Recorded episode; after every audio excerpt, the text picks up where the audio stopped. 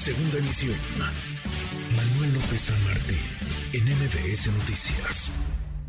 Economía y finanzas. Con Eduardo Torreblanca.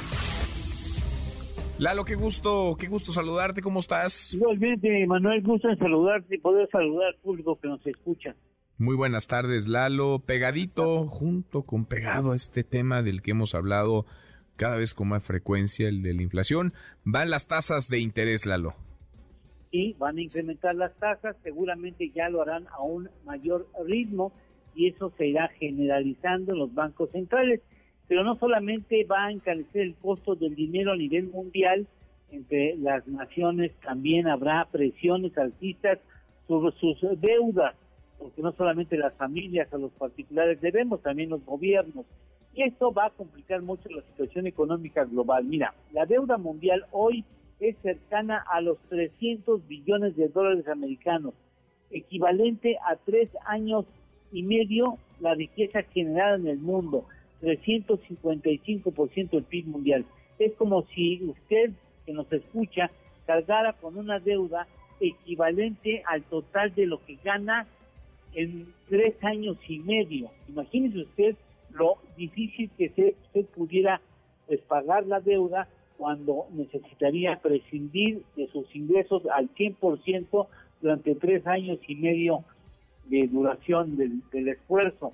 Es, es, prácticamente imposible que eso se pague si no hay una de ingeniería económica mundial, porque resulta que los países más endeudados son los países desarrollados no somos los países en vías de desarrollo o subdesarrollados que se decía antes, sino los países con mayor deuda son los países ricos, deuda, por ejemplo, de Estados Unidos, y, eh, la externa equivale al 93% de su Producto Interno Bruto, la deuda interna de 100% de su Producto Interno Bruto, Alemania tiene el 75% de su deuda equivalente a la interna y el 137% de su externa. Italia tiene una deuda externa equivalente al 129% de su PIB. Es decir, eh, es imposible que esas naciones puedan pagar eh, su deuda sin que haya un trabajo de ingeniería global, porque este asunto va a crecer más con el incremento de las tasas de interés a nivel mundial, porque yo creo que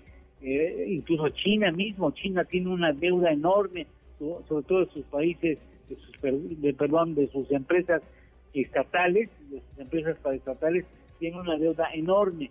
Así es que, bueno, pues habrá que ver, por un lado se piensa enfrentar la inflación, pero el otro pues tendremos que enfrentar también una mayor deuda de las naciones. Qué complicado panorama, porque si esto agarra parejo, Lalo, es el mundo entero el que está en estas.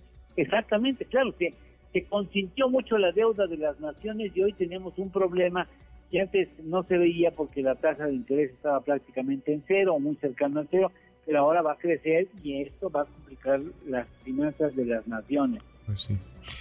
En fin, y eso que 2022 iba a ser mejor año en el terreno económico. En fin, ¿Lalo, tenemos postre?